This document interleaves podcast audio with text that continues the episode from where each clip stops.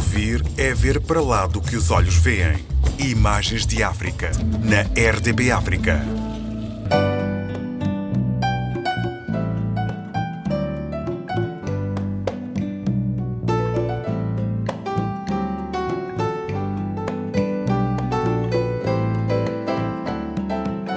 Hoje viajaremos guiados pelo convidado Felipe Zau, historiador, professor universitário e músico.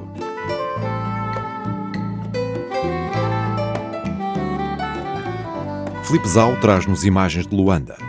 Situada na costa oeste de África, é a capital e a maior cidade de Angola. Ganha o nome através da sua ilha, Ilha de Luanda.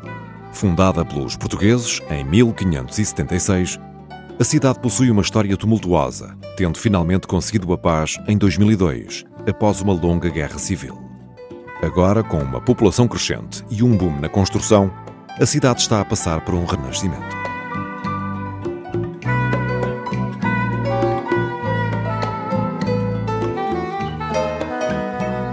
Meu nome é Filipe Zau, eu vivo em Luanda e sou reitor da Universidade Independente de Angola.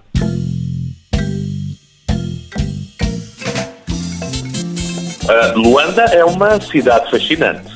É uma fascinante, primeiro porque em Luanda o clima uh, é, é, propício uh, aos grandes encontros, às, às, grandes festas, às praias, a uma, uma vida mais alegre, porque penso que não só o clima convida, mas como também a própria cultura da Angola, que é o fascínio de África e é o fascínio da, da, da, da cultura da alimentação, portanto, nomeadamente da gastronomia, das suas artes plásticas, do seu artesanato. Portanto, também, que é uma cidade, hoje em dia, com algumas dificuldades. Dificuldades, por vezes, de água, dificuldades, por vezes, de, já não tanto agora de luz, mas já teve mais, dificuldades com questões ambientais, mas eh, Luanda sempre foi um pouco isso acabou por ser também uma cidade uh, dos grandes fascínios, onde as grandes riquezas se fizeram, sobretudo à volta do tráfico de escravos. E é nesse, nessa ida e nessa rotina onde se fizeram também as grandes fortunas em Luanda.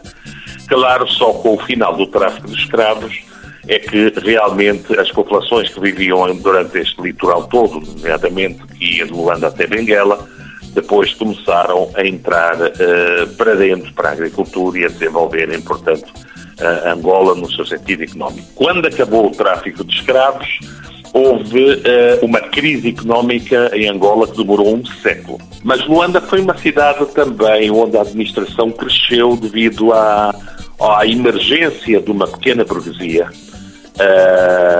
de uma pequena burguesia africana, que se fixou, portanto, em Luanda e também em Benguela, e porque a administração, portanto, portuguesa do Minho ao Algarve era impossível, uh, as pessoas, portanto, as, os, os, europeus, portanto, de Portugal que vinham para Angola uh, eram poucos, normalmente as mulheres não viam, e cresceu, portanto, uma mestiçagem cultural uh, e biológica muito grande acabou por ser, portanto, uma elite que, cresceu. Tivemos aqui há bem pouco tempo o Palácio de Dona Ana Joaquina, era uma dessas mulatas de, de Luanda que estavam comprometidas com tráfico de escravos e que depois foi viver para o Brasil.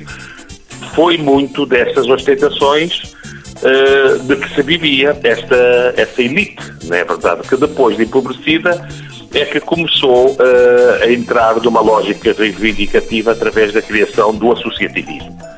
Uh, onde aparece a Liga Africana, onde aparece o Grêmio Africano e mais tarde a Liga Nacional Africana e outras associações.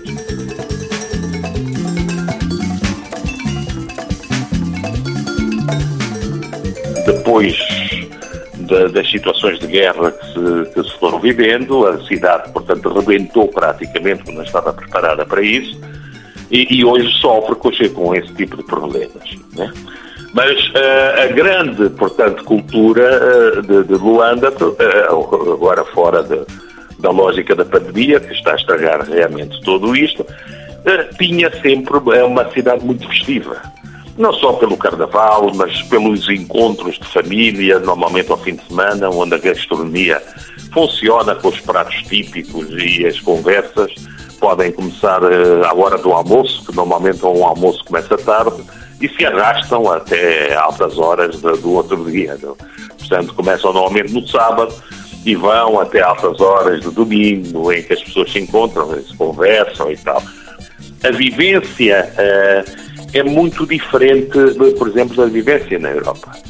Na Europa as pessoas são mais cometidas, a gente não fala com o vizinho, não conhece sequer o vizinho que está em frente, uh, dá-lhe bom dia, se der, de modo geral nem o cumprimenta, mas em Angola uh, há uma maior empatia mesmo entre os vizinhos. O vizinho quase que é família em muitos dos casos, em muitas alturas, mesmo quer em dificuldades, quer no contacto diário, o vizinho da frente acaba por, por ser família. Porque também o conceito de família em África é diferente.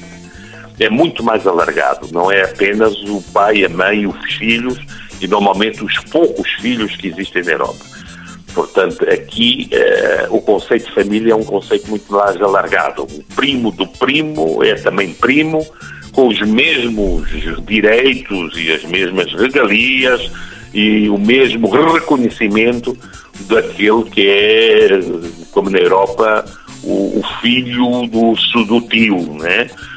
Aqui uh, o conceito de família é bem mais alargado. Luanda é uma pérola à beira do Atlântico.